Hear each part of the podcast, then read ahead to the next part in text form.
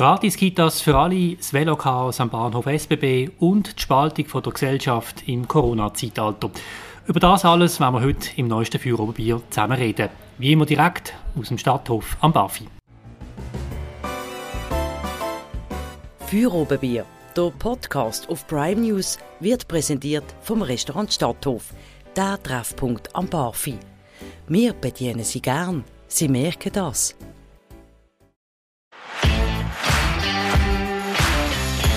Ich freue mich sehr, an dieser Stelle unseren heutigen Gast zu begrüßen. Er ist noch jung, er ist Geograf, Historiker, aber er gehört zum Inventar von der Basler SP. Der Tim Queno, herzlich willkommen. Du bist SP-Grossrot und wirst heute zu diesen drei Themen mit uns mitdiskutieren. Ja, vielen Dank für die Einladung. Ich bin sehr gespannt auf den Austausch. Hier am Tisch im Stadthof sitzt auch Anja Scharat, Co-Redaktionsleiterin. Hallo miteinander. Mein Name ist Christian Keller. Damit sind wir bereit, gerade für das erste Thema. 54 Millionen Franken, das sind die Kosten, die die Basler Regierung schätzt, wenn es um die Einführung von der Volksinitiative Gratis Kitas für alle geht. Tim Queno, du bist in der Finanzkommission. Um die erste Frage an dich. Stehen dir die Horzberg mit diesem Betrag oder sagst du, mehr im reichen Basel, das ist ein Klacks?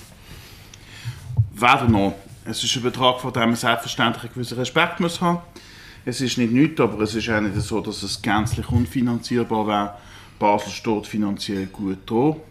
Wir kommen jetzt mit dieser Initiative, wie mit jeder von Initiativen auch, äh, wird es eine Beratung im Grossrot und dann wird man schauen, was man macht. Es gibt auch Vorstellungen von anderen Parteien, die Familien ebenfalls möchten entlasten, einfach auf eine andere Art und Weise. Was völlig klar ist, ist, dass Kinderbetreuung äh, im Vergleich auch mit anderen Ländern äh, sehr teuer ist. Man hat in Basel das Glück, dass man Plätze findet, aber ähm, wenn man nur noch vergleicht, ich habe zum Beispiel Bekannte in Lörrach oder in Weil, was die für Kinderbetreuung zahlen, das ist natürlich ein riesiger Unterschied. Also wir müssen es vielleicht mal noch aufrollen, ähm, damit alle wissen, um was es da geht, die jetzt noch keine Ahnung haben. Ihr nennt es ja gratis Kitas für alle. Das ist eine Volksinitiative von der SP, ohne Probleme Unterschriften zusammenbekommen. Es gibt auch das Gleiche in Basel-Land. Da haben sie innerhalb glaub, von einem Wochenende Unterschriften zusammenbekommen. Das zeigt also, äh, es ist ja nicht schwer gefallen. Aber sagen wir noch, was genau fordert ihr und was wäre der Unterschied zu der Situation heute? Die Initiative fordert, dass Kitas im Vorschulalter zum Service Public werden und grundsätzlich durch die öffentliche Hand finanziert sind. Heute haben wir ein System mit äh, Beiträgen, die einkommensabhängig sind, aber vor, vor allem darauf herauslaufen, dass Leute, die sehr wenig Geld haben, eine Subvention haben. Leute, die recht viel verdienen, klar, die zahlen einiges. Aber es ist vor allem belastend für eine Mittelschicht, für eine untere Mittelschicht, mit zwei Eltern, die berufstätig sind, wo vielleicht keine Großeltern zur Verfügung stehen für äh, Kinderbetreuung. Und dort wäre das, für die wäre das effektiv ein großer Fortschritt. Also, dass ich es richtig verstand, einfach jeder, egal, unabhängig von seinem Einkommen, könnte dann die Dienstleistung von einer Kita-Betreuung in Anspruch nehmen. So ist es. Okay, kommen wir doch gerade zu diesem Punkt. Der Severin Schwan wohnt in Riechen, ist der Chef von der Roche, verdient durchschnittlich 25 Millionen Franken. Bitte erkläre mir als SP Grossrot, wo in voller Überzeugung Sozialdemokratie lebt, warum du bereit bist, dass der Staat im Severin Schwan die Gratis-Kita zahlt. Wir sind sehr gespannt. der Severin Schwan zahlt auch deutlich mehr Steuern als äh, der durchschnittliche Baslerin und die durchschnittliche Basler und wir haben grundsätzlich die Auffassung, dass alle im Verhältnis zu ihren Möglichkeiten sollen zahlen, aber selbstverständlich alle sollen können die Leistungen in Anspruch nehmen. Außerdem ist es für die Stadt Basel und für eine soziale Durchmischung äh, in Filmen vielleicht gar nicht schlecht, wenn Kinder von einem Severin Schwan, ich weiß nicht, wie alt die jetzt sind, aber von früher in Berührung kommen mit ganz anderen Kindern aus ganz anderen Schichten und Milieus. Mal eine Verständnisfrage. Ich meine, aktuell sind es ja private Anbieter, also die Kitas, die es gibt. Wie werden das mit dieser Initiative? Würden die einfach Beitrag vom Kanton kriegen, aber gleich, also immer noch ihr eigenes Programm und, all, und die Organisation selber durchführen? Die Initiative sagt nichts in Bezug auf, äh, auf die Organisationsformen äh, aus und äh, in dem Sinn glaube ich, dass es selbstverständlich weiterhin so können private Anbieter geben Anja hat dich das vorher überzeugt wegen Severin Schwan, oder man kann ja anders nennen, es geht nicht um Severin Schwan, aber hat das überzeugt, wie jetzt der Tim sich da windet, ein glaubwürdiges Argument zu haben, so habe ich es jetzt ein verstanden. Das hat jetzt nicht mich persönlich überhaupt nicht überzeugt, aber... Ja, also das ist ja der Gedanke vom Service Public. Also das, das ist ja überall dann so, oder? Dass alle gleich viel, also zahlen Steuern, aber können dann von dem profitieren, was der, Staat anbietet. Das überzeugt mich nicht als Argument dagegen, anders als, als die. Ich denke, ich meine, ja, entschuldigen auch alle. Klar, das ist jetzt nicht obligatorisch ich finde es kein gutes Gegenargument zu sagen, dass ja Reiche müssen, müssen nicht mehr zahlen, das, das macht keinen Sinn. Aber für mich ist mehr die Frage, braucht es das wirklich, längt es nicht jetzt schon so, wie es ist? Du hast ja gesagt, Tim, ähm, es gibt jetzt schon Subventionen für die, die weniger gut verdienen, ähm, die das so können kompensieren können. Letzte Woche hat der Grossrat abgestimmt über, über den Ausbau auch von der Tagesstrukturen etc. Also braucht es denn wirklich noch eine Initiative zusätzlich für die Kitas, wenn es doch schon Subventionen gibt? Es gibt Subventionen für die vor allem, die wirklich sehr wenig verdienen. Äh, abgesehen davon, glaube ich, sind wir in Sachen äh, sagen wir, moderne Familienpolitik und Vereinbarkeit von Familie und Beruf, äh, ist die Schweiz im europäischen Vergleich, liegt sie eher dahinter. Da sind andere weiter. Das ist aus verschiedensten Gründen übrigens, glaube ich, in den nächsten Jahren ein sehr wichtiges Thema. Auch wenn wir daran denken, wie viel äh, sehr gut qualifizierte Leute nicht schaffen oder stark reduziert schaffen wegen Kinderbetreuungsaufgaben, vorwiegend Frauen, aber nicht nur. So denke ich, dass es auch Gesamtgesellschaft viele gute Gründe spricht dafür, dass man sagt, äh, Kitas sollten mehr zu einem Service Public werden, in dem Sinne, dass jeder den Anspruch darauf hat, äh, unabhängig jetzt äh, von seinen Einkommensmöglichkeiten. Aber der Ansatz ist doch immer, dass man grundsätzlich in, einer, in unserer Gesellschaft selber zahlt. Und wenn man es nicht kann selber zahlen kann, um die Chancengleichheit wahren, kriegt man einen entsprechenden Betrag daran zahlt, damit es trotzdem möglich ist. Oder? Und nach dieser Logik, die du jetzt sagst, ja, dann müssen wir auch die Musikschulen ändern. Dann, dann äh, sehe ich auch nicht den Grund, warum dann jemand, der ein höheres Einkommen hat, den Musikschulbeitrag voll muss zahlen. Also das ist eine Büchse der Pandora, die ihr hier öffnet. Ich, ich habe jetzt ein das Gefühl, ihr habt wahrscheinlich, wenn ihr es rückgängig machen könntet, bei dieser Initiative würdet ihr diesen, diesen Passus euch nochmal überlegen, weil es ist jetzt meist, es ist einfach der grösste Angriffspunkt, den ihr habt. Ich will mit dem aber nicht sagen, dass ich es nicht wichtig finde. Es ist ein ganz wichtiges Thema. Ich habe selber auch drei Kinder. Und ähm, es ist klar, dass natürlich die Chancengleichheit muss gewährleistet sein. Aber mir geht es um den Punkt, euren Ansatz überzeugt mich nicht. Wo du jetzt gesagt hast, dass es einfach für alle gleich teuer ist. Das verstehen doch die Leute nicht, warum jemand mit einem Einkommen von 20 Millionen dann einfach nichts muss zahlen muss. Das ist doch bei allen anderen Sachen muss er es auch zahlen, nur bei dem soll er es nicht müssen. Das geht doch nicht auf. Im heutigen System sind, wie übrigens auch bei der Krankenkassenprämie oder vielleicht auch Musikschulbeiträge oder so, äh, die Verlierer äh, die untere Mittelschicht.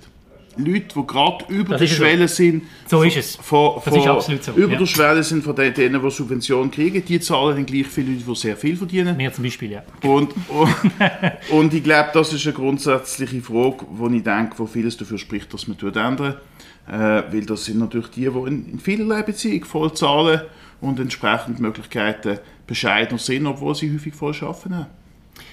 Wie hast denn du wahrgenommen, dass der Bildungsdirektor Konradin Kramer gesagt hat, man kann das Geld besser einsetzen als für das. Ich bin sehr gespannt, was er damit meint.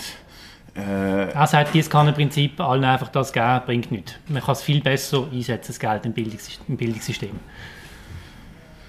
Es geht ja nicht nur um ein bildungspolitisches Anliegen. Es geht um ein familien- und sozialpolitisches Anliegen. Abgesehen davon glaube ich, dass es zwar durchaus im Bildungsbereich äh, natürlich auch gewisse Vorteile kann haben wenn wenn man die Gratis-Kitas hat, wenn man in dem Sinne auch ähm, das kann für Kinder und Jugendliche einen grossen Vorteil haben. Es wird sich sicher auch positiv für die Volksschule auswirken, aber es ist nicht ein rein bildungspolitisches Anliegen. Also wenn, also das nur wegen des Spruchs finde ich noch interessant, weil also du hast jetzt gerade gesagt, es hat ja keinen Passus von der Organisation her, also wahnsinnig viele Kitas, zum Beispiel also englische äh, Kitas für, für ähm, Expats gibt es ja immer wie mehr, auch in Basel. Das ist ja dort kein... Ja, da hat dann der Kanton doch keinen Einfluss drauf, aber finanziert es mit. Nein, er kann durchaus Einfluss nehmen. Er kann Einfluss nehmen in Bezug auf Qualitätsstandards, die er feststellt, in Bezug auf Betreuungsschlüssel und so weiter. Aber das heisst nicht, dass alles nur von staatlichen Anbietern angeboten werden. Was für mich halt einfach ein das Thema ist, oder? Ich habe einfach das Gefühl, und darum, aber ich bin jetzt gespannt, was du da sagst. Ich meine, wenn man das zu Ende denkt, führt das zu einer totalen Verstaatlichung vom, einem jungen Wesen, der auf die Welt kommt, kommt sehr früh ins System und Totalkontrolle, bis Schule anfängt, Mittagstisch wird normal. Es, es, sind dann eigentlich Verhältnisse, wie wir sie in anderen Ländern kennen, wo beide arbeiten. Äh, ich kenne auch Leute, Verwandte, die, die so leben. Also da habe ich das Gefühl, das wird jetzt wahrscheinlich niemand zu der SP bestätigen, aber da geht es eigentlich auf den Zugriff, den ihr dann habt. Es soll ja nicht, ein, es soll, es soll ja nicht einen Zwang geben, dass die Kinder jetzt die Kita-Dienstleistungen in Anspruch nehmen. Selbstverständlich sollen, wenn Eltern oder Großeltern ihre Kinder zum Teil am Mittag möchten sehen, das möglich sein. Und insofern äh, glaube ich nicht, dass, man da, da eben, dass es in eine Richtung geht, die mit Zwang verbunden ist. Aber ihr baut doch einen Druck auf. Ihr baut doch mit dem einen Druck auf. Das wird dann eigentlich sozusagen, der Standard ist dann neu, dass selbstverständlich beide arbeiten. Arbeitgeber werden dann sagen, ja nein, wir erwarten von ihnen, wenn sie bei uns arbeiten, dass sie selbstverständlich die Gratis-Kita in Anspruch nehmen. Das ist ja jetzt möglich. Das ist meiner Meinung nach einfach nicht zielführend. das finde ich, das ist doch heikel. Wie siehst du das?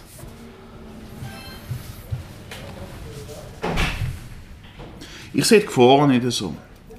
Ich, ich denke, dass es äh, für viele äh, berufstätige Eltern eine, eine Entlastung wäre für ihren Alltag dass sie äh, sehr froh werden während um eine Veränderung und äh, dass es im jetzigen Zustand für sie entweder finanzielle schwere Belastung ist oder zeitlich und dass auch viele Leute an Grenzen stoßen und äh, sehr froh wären um eine Veränderung. Mhm. Mhm. Ja. Also ich sehe jetzt auch, also ich sehe es als Privileg eigentlich, wenn nur ein Part muss arbeiten, um die Familie ja. durchzubringen. Ich glaube, in den meisten Fällen geht das einfach schlicht, oder nicht in den meisten, aber in vielen Fällen geht das schlichtweg nicht, dass nur eine Person schafft. Und von wegen, dass irgendwie Arbeitgeber Druck dann aufbauen, also das ist dann irgendwie ein Problem bei den Arbeitgebern, das ich eher sehe, wieso denn die das würden machen und ich glaube, die Entwicklung geht Nein. in eine andere Richtung. Also es gibt immer mehr Leute, die auch Teilzeit arbeiten. Ich glaube, vielleicht kommen wir später mit Corona noch dazu. Oder dass die Leute, wenn trotz allem auch mehr Teilzeit arbeiten, vielleicht nur 80 Prozent oder so, aber, aber es lenkt vielleicht am Ende des Tages doch nicht, um noch 2000 Franken Kita-Gebühren im Monat zu zahlen. Ja, ich sehe einfach, wie es bei uns war, oder? Ähm, wenn man sich bewusst entscheidet heute als Frau, dass man möchte in der ersten Zeit, wenn die Kinder wirklich klein sind, dass man sich dann für sie Zeit nimmt und dann gefragt wird, ja, was machst du beruflich? Und dann sagt man, ich schaue zu den Kindern, äh, was nur? Jetzt, äh, das ähm, sind vielleicht Leute, die selber keine Kinder haben und sich nicht bewusst sind, was das eigentlich bedeutet. Aber ich finde, der gesellschaftliche Druck gibt es zum Teil jetzt schon und ich finde das hochproblematisch. Und ich bin einfach der Meinung, wenn man das jetzt noch intensiviert, indem man solche Modelle zum Service Public erklärt, äh, einfach durchfinanziert, gleich was für ein Einkommen, bam, einfach machen, dann befürchte ich einfach, dass unsere Gesellschaft in die falsche Richtung geht. Ich gebe dir in einem Punkt recht, die Wertschätzung für Kinder und auch Kinderbetreuungsarbeit in unserer Gesellschaft ist sicher nicht an einem besonders guten Ort. Und das ist teilweise auch wirklich sehr bedauernswert. Es ist eine sehr eine äh, wichtige Aufgabe. Ähm, gleichzeitig denke ich, dass erstens die Eltern natürlich in vielen Fällen ja nicht einfach die Zahl von den Arbeitsstunden von einem Arbeitgeber erhöht wird. Das heißt unter Umständen gibt es auch eine Möglichkeit, qualitativ bessere Zeit zu verbringen, als ich jetzt sagen wir mal durch Stress am Mittagessen zwischen den mit den Kindern, sondern äh, durchaus auch andere Möglichkeiten wo man in dem Sinn äh, mehr, mehr Zeit hat. Und eben mir, das Grundanliegen ist mir wirklich, wenn ich schaue, zum Beispiel auf Weil am Rhein und der Lörrach, um auf diesen Punkt zurückzukommen, wo ich Leuten, die halt einfach mhm. ihren Kita-Platz für 300 Euro im Monat kriegen, was nicht ganz gratis ist. Und ich schließe ja nicht aus, dass unsere Initiativen am Schluss ein Gegenvorschlag oder etwas formuliert wird. Aber das ist ein riesen Unterschied zur Situation, wo wir in Basel haben, wo heute wirklich für viele Familien äh, sehr belastend ist äh, wo in dem Sinne die Verdienstmöglichkeiten äh, nicht haben oder wo zum Teil auch wirklich darauf angewiesen wären, so Plätze zu haben. Gut, zum Schluss noch ein ganz kurzer Punkt. Ein ganz kurzer Punkt. Eure Finanzdirektorin hat bei uns vor einem Jahr im Wahlkampf auf Prime News gesagt, und die Aussage wird jetzt immer wieder zitiert, auch von anderen Medien, sie hat gesagt, es liegt momentan finanziell nicht drin. Tanja Soland ist eine gute Finanzdirektorin und Aufgabe von einer guten Finanzdirektorin ist es, auf die Kasse zu zocken. Du bist ein guter Diplomat, das muss ich sagen. Wir kommen zum nächsten Thema.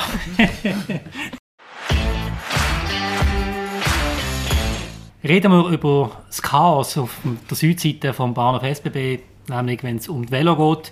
Tim Queno, ich glaube, für den Vorstoß, den du hier gemacht hast, sind da sehr, sehr viele Leute dankbar. Es ist eine absolute Katastrophe, man muss es einfach gerade so sagen. Was auf der, auf der Gundeli-Seite äh, los ist, wenn man sie Velo anstellen Es ist eigentlich unmöglich.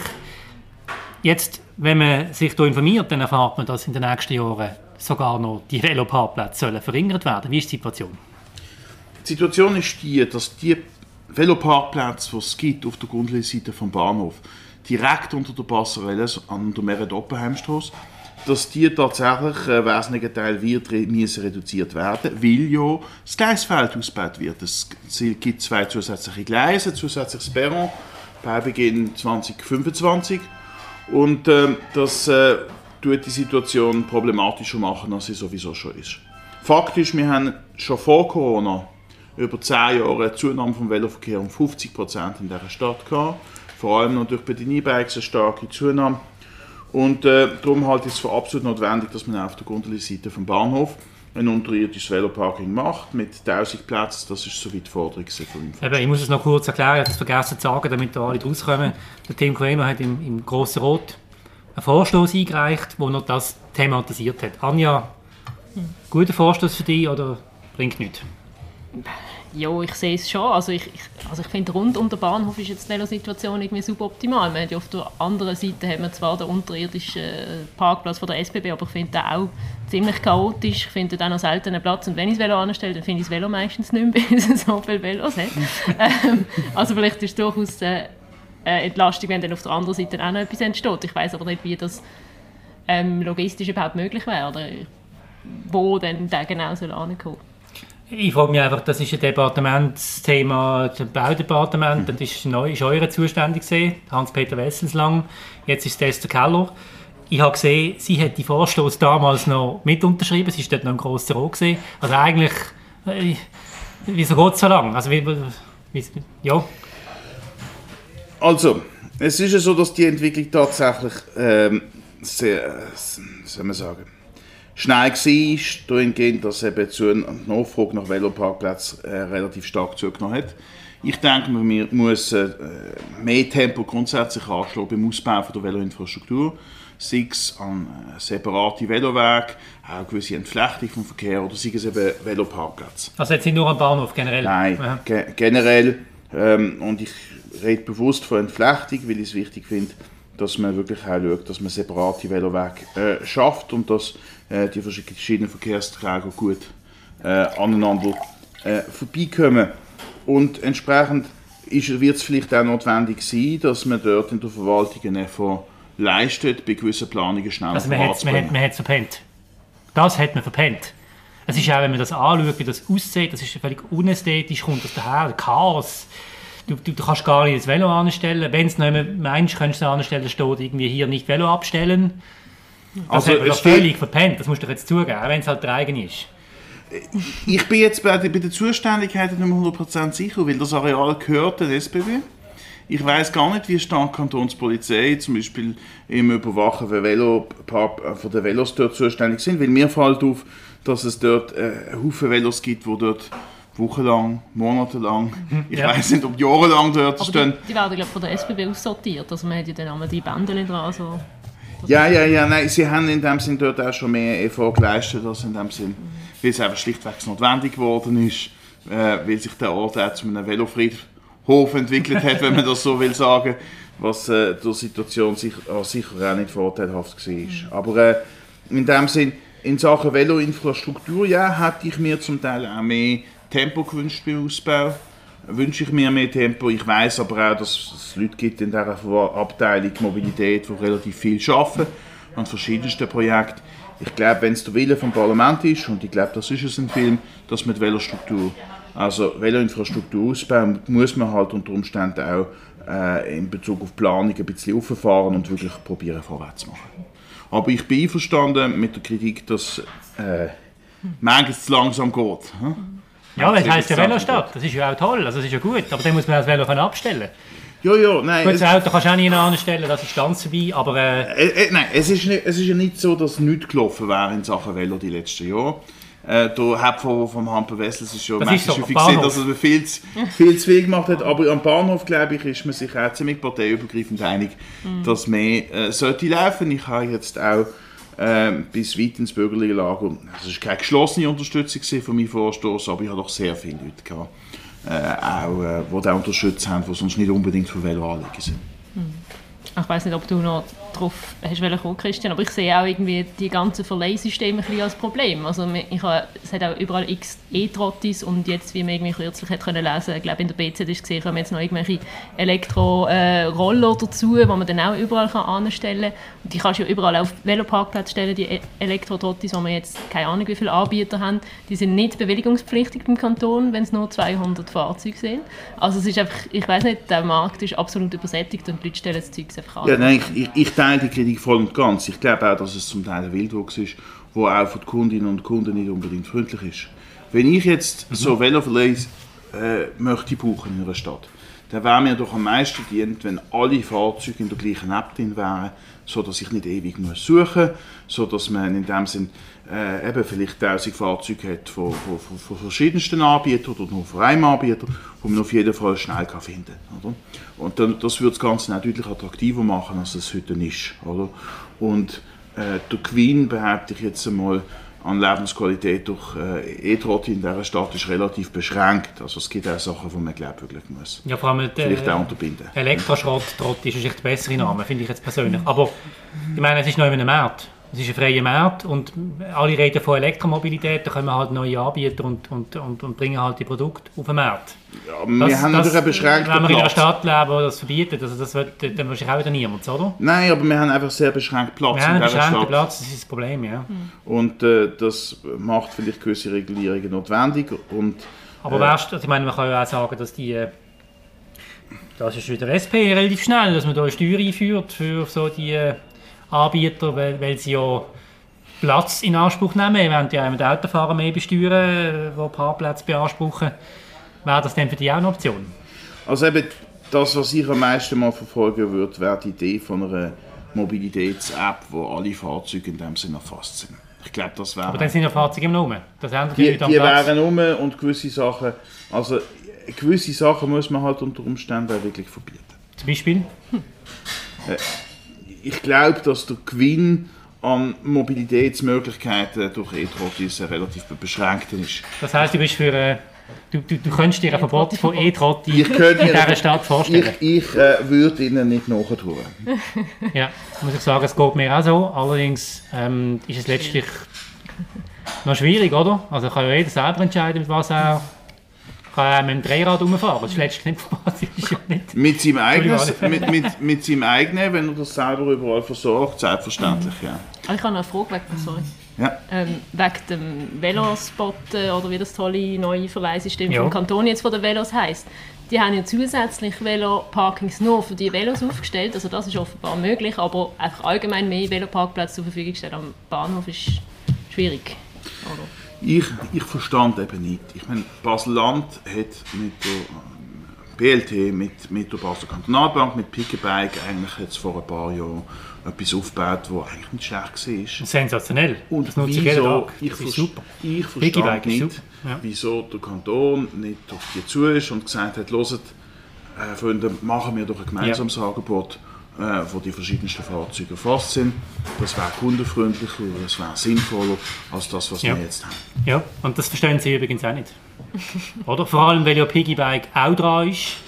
Die gleichen Velotypen, wo du also keinen Führerschein brauchst und du maximal 25 Stundenkilometer kannst fahren, auch auf den zu bringen. Also das heisst, äh, jetzt gibt es noch eine Konkurrenzsituation. Aber das führt uns ja eigentlich zurück zu dem Grundsatzerkenntnis, die wir haben, dass ja einfach keine Strategie da ist. Es fehlt doch eine klare Strategie und es zeigt sich jeden Tag, wenn du am Bahnhof kommst, wo eben all die neuen Geräte rumstehen,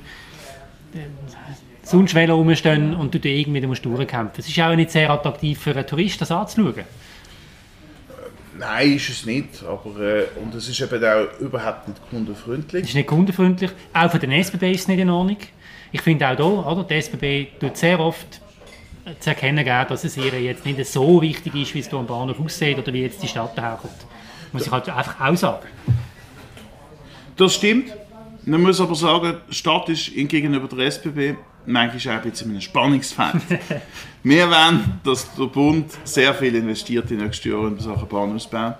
Ich finde, es ist ganz wichtig, dass man Anliegen von Quartier und von der Bevölkerung bei diesem Ausbau auch berücksichtigt. Aber unter Umständen gibt es halt auch mal die eine oder andere Situation, wo der Kanton erstens gut vorhanden muss, aber wo er vielleicht auch muss nachhelfen muss, dass mit gewisse Sachen auch wirklich mhm. passieren, die für die SBB jetzt nicht prioritär sind. Wobei ich glaube, auch die SBB hat ein Interesse daran, dass man in Sachen kombinierte Mobilität einen Schritt vorwärts kommt, weil sehr viele von ihren Kundinnen und Kunden kommen mit dem Velo zum Bahnhof oder haben in Basel am Bahnhof ein Velo deponiert zum Beispiel. Ähm, also kommen hier an und gehen mit dem weiter. Also von dort her glaube ich, sie haben durchaus ein Interesse daran, dass sich dort etwas tut. Bevor wir zum nächsten Thema gehen, muss ich doch noch mal auf einen Punkt kommen, wo mich kürzlich als Journalist, du hast vom E-Trotti-Verbot geredet. äh, wir müssen noch mal kurz, äh, warum, also warum und wie konkret ist das? Gibt es da schon Pläne? Warum, warum regen die die gerade auf? Ähm, und und gibt es konkrete Politpläne schon, um da, da mal eine Attacke zu fahren? Ich, ich glaube, es hat schon Vorstoß gegeben in Sachen E-Trotti-Problematik, wo, das jetzt, gegeben, ja. wo beim Regierungsrat, äh, wo in dem Sinne eine Einschränkung verlangt hat. Ich gebe zu, das ist jetzt äh, aus dem Bauch raus äh, emotion ja, emotionale Reaktion gesehen. Aber äh, ich würde so etwas sehr wahrscheinlich unterstützen. Und, und wieso? Was ist Haupt, der Hauptgrund aus deiner Sicht? Was stört dich am meisten bei der E-Trotti? Ja, dass sie einfach an der unmöglichsten Ort rumstehen. Dass es aber auch sehr schwierig ist in dem Sinn, äh, dass man die Leute irgendwie dazu bringt, das anders zu machen. Ähm, dass es in dem Sinn äh, auch in Sachen Mobilität nicht irgendeinen großen Vorteil bringt. Also es ist nicht so, dass die Leute wegen dem schneller äh, irgendjemand ankommen. Super, wir kommen zum nächsten Thema. Corona bleibt, so wie es aussieht, auch weiterhin das, was uns den Tag durch am meisten beschäftigt. Äh, Tim, ich habe gestern Tagesschau geschaut, Deutschland, deutsche Tagesschau, dort hat es geheißen, äh, die Fallzahlen sind höher als vor einem Jahr, was mich eigentlich sehr erstaunt hat. Wie nimmst du als Politiker äh, die Stimmung wahr, auch jetzt seitdem das alles läuft und seitdem es auch wie fast schon eine Art Routine geworden ist? Wie nimmst du die Stimmung der Bevölkerung wahr? Was löst das bei dir aus, wenn du jetzt siehst, wie die Fallzahlen zumindest im Ausland jetzt doch nochmal deutlich angestiegen sind. Ich nehme trotzdem die Stimmung als entspannter wahr im letzten Sportherbst oder äh, gerade Anfang Jahr, weil äh, wir haben doch eine Situation, wo jetzt die Spitäler noch nicht überlaufen sind. Wir haben eine Situation, wo schon sehr viele Leute geimpft sind. Wir haben äh, doch eine Situation, wo jetzt nicht beide geschlossen werden, anders geschlossen wird, sondern das meiste funktioniert nach wie vor und weiter. Ich hoffe, dass äh, Schließungen verschiedenster Art können vermieden werden, aber selbstverständlich habe ich auch die Befürchtung, dass die Zahlen jetzt noch aufgehen. Ähm, man stellt auch grundsätzlich fest, dass es jetzt in Bezug auf das, was problematisch ist, natürlich eine Epidemie ist von den Ungeimpften. Oder? Also die, die im Spital landen, sind so 95% oder mehr Leute, die nicht bereit sind, sich impfen zu lassen. Das ist doch eine andere Situation wie noch okay. das früher. Hm. Äh, ja, also einerseits sehe ich das ähnlich, also es ist entspannter, glaube in der Gesellschaft, weil jetzt einfach wieder Sachen können stattfinden. Ich bin gestern zu oben an der Herbstmesse gesehen am Petersplatz, irgendwie beim Glühwein und da hast du ja hunderte Leute, die rum sind und da nimmt, nimmt man das relativ entspannt irgendwie wahr. Gleichzeitig also haben wir jetzt die Situation irgendwie im Wallis gehabt, mit äh, maßvoll und Zeugs und Sachen. Also die Spaltung nehme ich als extrem groß nach wie vor wahr. Und ähm, ja, dass jetzt die Zahlen wieder aufgehen, das ist ja so. Und ich glaube, das ist immer ein bisschen verzögert, dass dann die Spitalbetten wieder ähm, also die Belegung wieder ein bisschen steigt und das ist einfach frustrierend. Also, ist es ist frustrierend und mühsam. es ist, äh, man muss auch sagen, wir haben ja jeden Tag eine Statistik wo wir einfach aktualisieren mit den Zahlen. Wir können das nicht groß ausspielen, also auf Facebook und so, machen wir das schon lange nicht mehr. Es ist einfach jeden Monat die meistgelesenste Rubrik. Ja. Es ist einfach so, es bleibt das Thema, oder? Mhm. Selbstverständlich.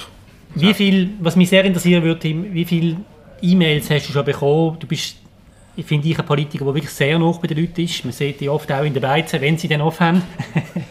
wie viele E-Mails bekommst du von Leuten, die dir auch drohen vielleicht, die sagen, nein, nein, oder wo, wo, wo, wo Hilfe suchen, sich an dich wenden.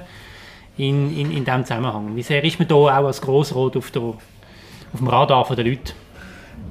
Hilfesuchende Leute habe ich viel erlebt in der ersten oder zweiten Pandemie.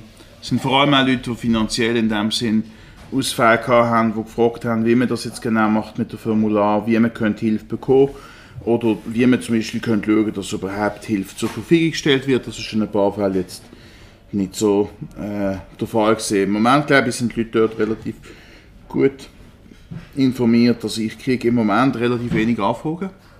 Ich habe auch nicht grosse Drohungen bekommen in diesem Zusammenhang. Ich habe mal gefordert, der Sumu, dass ich finde, dass Pflegepersonal oder Gesundheitspersonal grundsätzlich geimpft sein oder dass der Herr Macron in Frankreich eingeführt hat. Ähm, ich habe keine Drohungen oder etwas in dieser Art bekommen. Aber das Klima zu Basel ist dort vielleicht auch anders als andernorts nicht.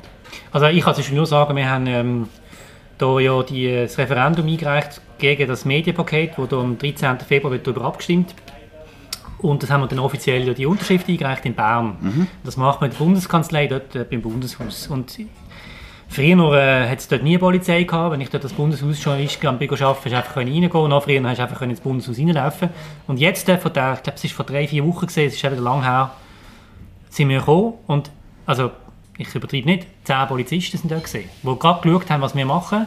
Und ja nicht wegen uns, wir haben uns ja angemeldet, aber das hat mich ein bisschen erschüttert, weil ich finde, in der Schweiz sind wir ein freies Land, wo wir das eben nicht brauchen. Und auch Bundesräte können mit dem Gremlin arbeiten. Die meisten wissen gar nicht, was ein Bundesrat ist, lassen auch in Ruhe. Und da, das ist so ein Moment, oder, wo ich gefunden habe, hey, krass. Und ganz krass ist gesehen, wo der, wo der äh, Alain Berset zu Roche ist, äh, weil sie Jubiläumsfest hatten. Alles im Rhein entlang abgesperrt. Äh, so viel Polizei habe ich noch nie gesehen in Basel. Ähm, wie, wie nimmst du das wahr? Nein, nein, also zurückkommt auf einen Alain Berset, ich möchte nicht in seiner Haut stecken. Ja, das ist nicht toll. Ich das möchte die anderen auch nicht. Ich, möchte sagen, die, die letzten anderthalb Jahre, das muss heftig sein. Er hat auch sonst viel Kritik kassiert. Ich stelle fest, dass er in den Umfragen immer noch momentan der beliebteste Bundesrat scheint zu sein. Also von dort her, glaube ich, gibt es in der Bevölkerung gesamthaft gesehen schon noch eine recht breite äh, Zustimmung. Aber ähm, es ist so, dass es eine Radikalisierung gibt von einer Minderheit Radikalisierung und dann eine besonders radikale Minderheit, die grundsätzlich Informationen in den Medien nicht mehr traut. Ja. Wo, du, kommst nicht, du kommst nicht mehr dran. Nein, und wo es auch schwierig ist, Diskussionen zu führen.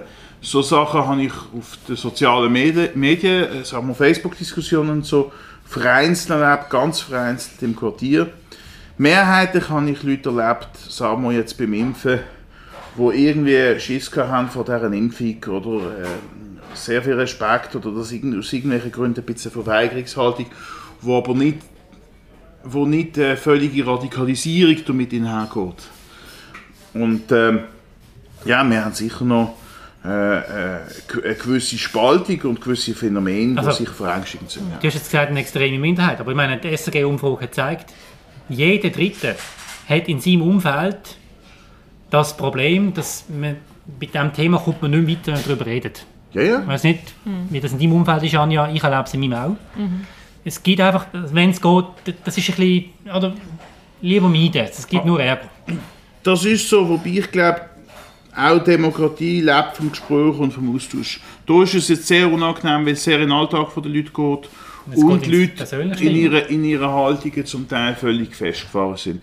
Ich bin grundsätzlich ein Fan von einem entspannten politischen Klima, wo man kann zuhören kann wo man entspannt ist, wo man in dem Sinne auch auf Argument lässt und äh, sich austauscht und nicht nur in seiner eigenen Bubble, in seinem eigenen Umfeld bewegt, sondern auch mit Leuten diskutiert, die noch ganz anders stehen.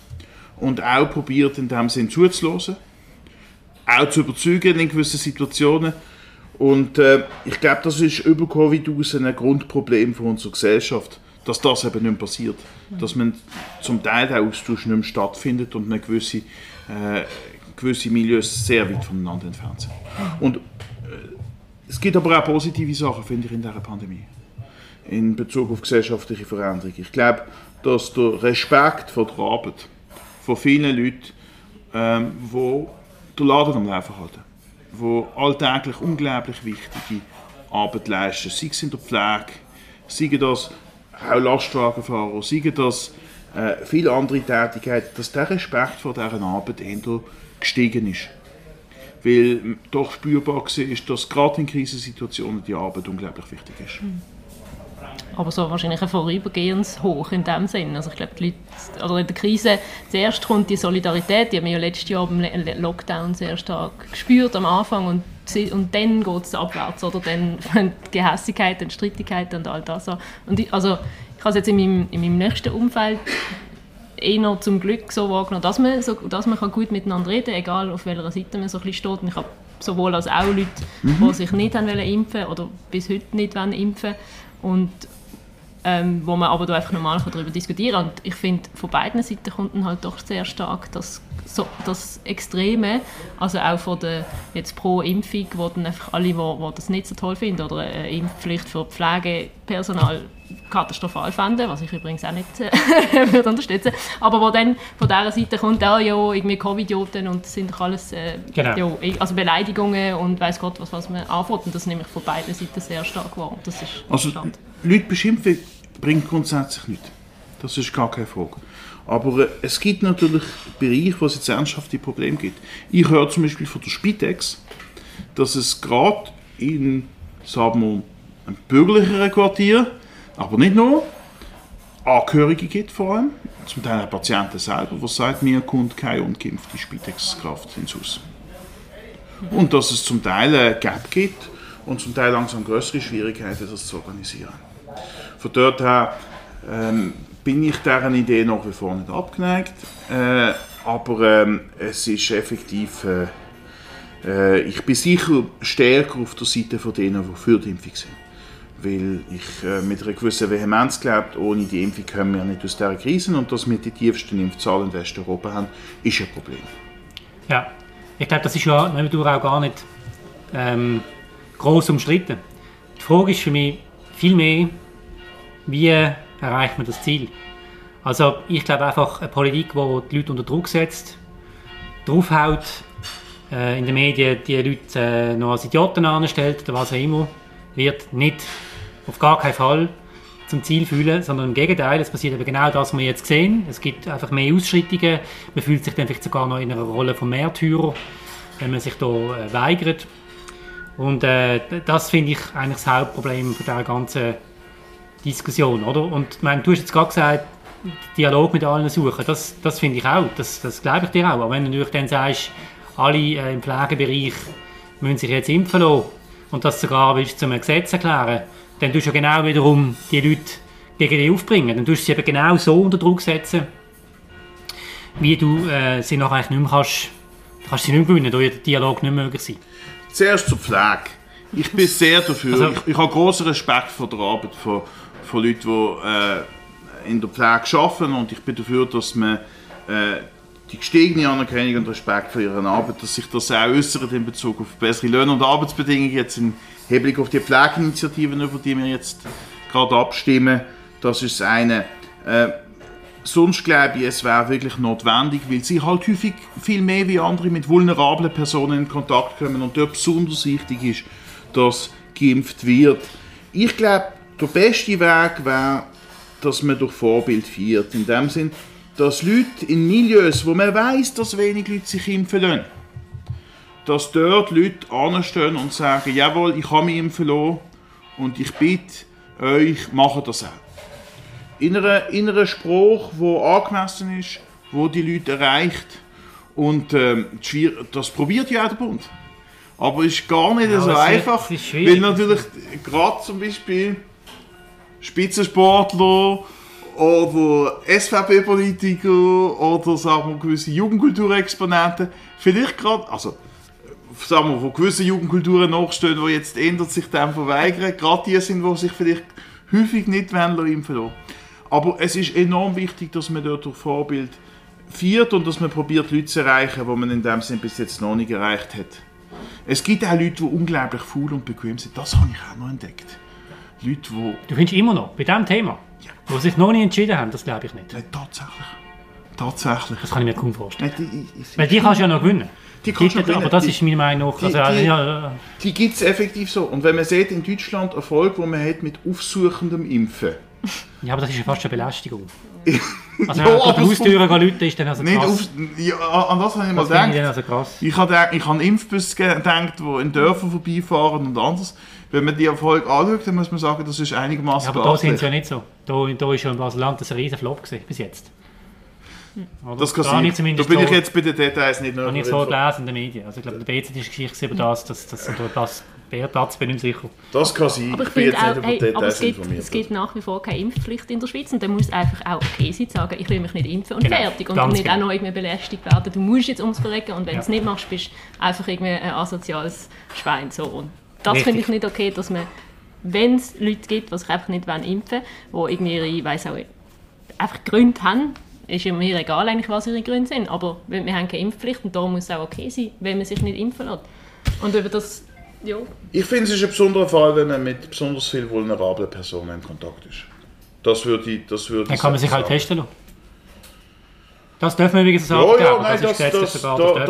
das, kann man, das kann man und dann ist die Frage, wer zahlt die ganze Und wenn du geimpft bist, kannst du trotzdem jemanden anstecken. Und die, die behandelt werden, können sich ja impfen lassen. Also es gibt sind schon noch einige Punkte drin. Ja, ja, nein, das, das stimmt. Testen Aber- kann, man kann in dem Sinn sagen, dass dann die Leute Tests soll- sollen selber finanzieren das ist durchaus Ja.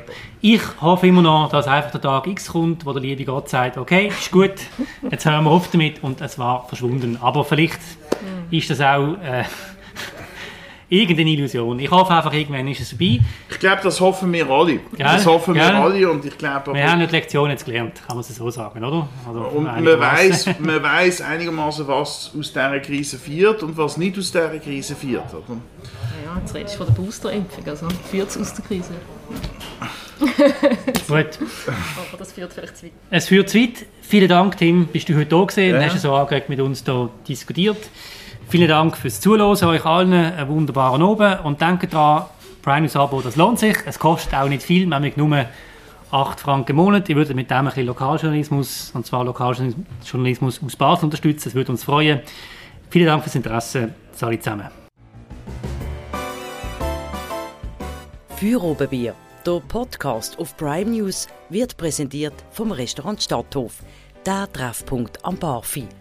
Wir bedienen Sie gern, Sie merken das.